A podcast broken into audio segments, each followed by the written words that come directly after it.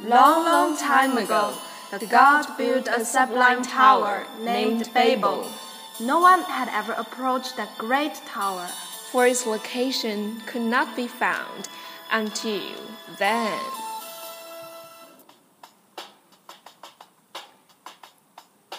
Hey Rebecca, you're carrying such a big bag. Where are you going? Such a hurry. I've heard that they found a godly tower, Babel. I'm going to see it.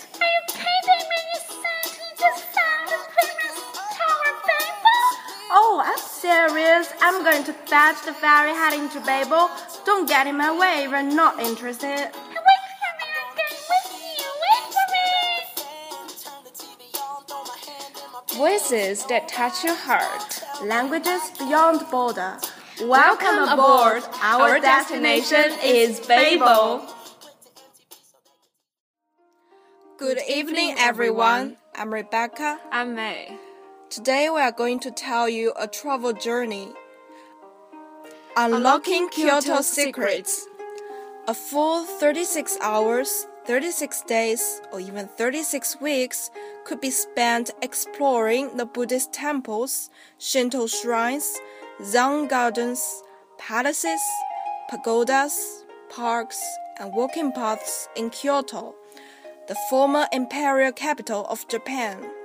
So it's little surprise that the most common complaint about the enchanting city is that there are too many tourists, especially during the spring cherry blossom season. To avoid crowds, consider seeking out local homes in far flung neighborhoods or within reach thanks to an extensive public transportation system. We'll quickly discover that many of Kyoto's most rewarding attractions can't be found in any guidebook, at least not yet. Cafe culture. Temporarily transport yourself to an earlier era with a morning coffee at Rokuyosha, an old school cafe with wood paneled walls, vinyl seats, olive hued tile, and ceramic ashtrays atop every table. It's easy to walk right past this relaxed B level coffee shop, but the many residents who stop in to read the newspaper, have a smoke, and snack on homemade cake, dough nuts. No, you shouldn't. Funny faces.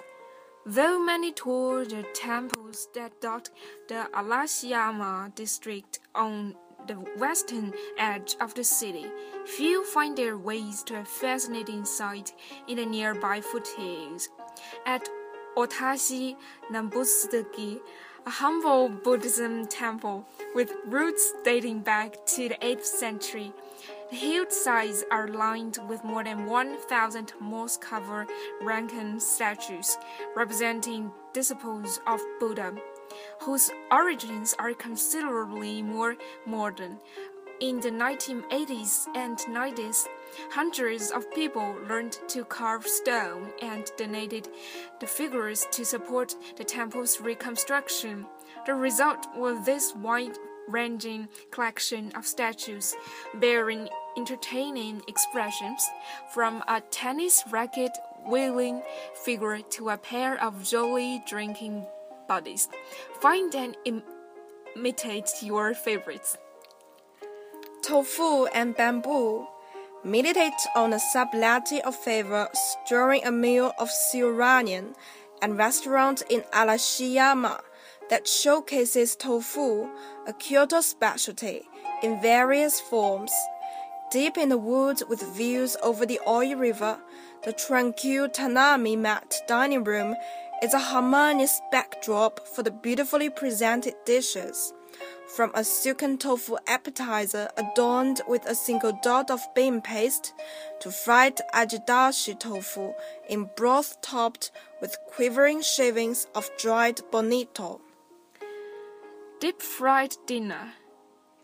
Kushiage, the cooking style of deep frying food on skewers, is an art form at Kushi Tanaka, a cozy restaurant on a dead end lane. The chef's 30 plus years of experience are evident as he plunks skewers out of the fryer, and presents them to the dozen or so diners squeezed around a wooden U-shaped counter.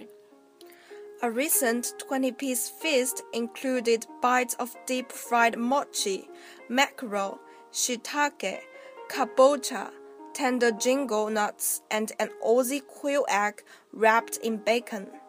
The set menu takes the guesswork out of ordering and costs 3,800 yen per person. Though craft beer is slowly gaining a foothold in Japan is still a relative rarity in Kyoto. To taste some jibiru or domestic microbrews, walk a few blocks west to Bungalow, a 10 tap craft beer bar that opened in 2012. There is comfortable seating upstairs, but service is better at the street side standing bar. A wider selection is found at Wachi.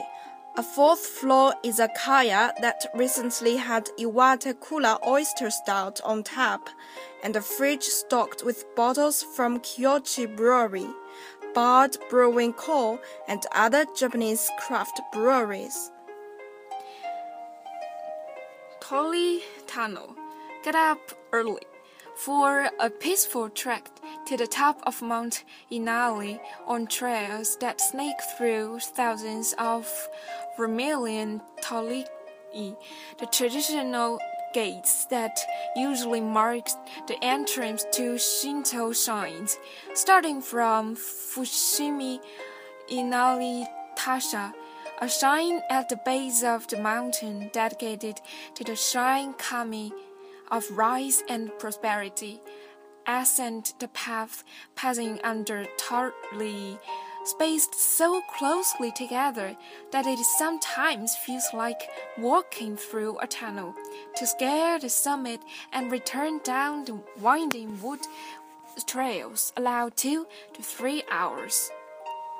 Centrally time head southwest of Kyoto to pay homage to the century Yamazaki Distillery, the birthplace of Japanese whiskey. Three hour long hours explain the distillation process, from malting to mashing to fermenting, and culminate with a sampling of Yamazaki single malt whiskey with soda. Afterward, browse the bottles that line the shelves of the on site whiskey library, and visit the tasting counter, which pulls samples of top notch blends and single malts, as well as limited edition whiskies available only at the distillery. And that's all for today. Thank you for listening. See you next time. Goodbye.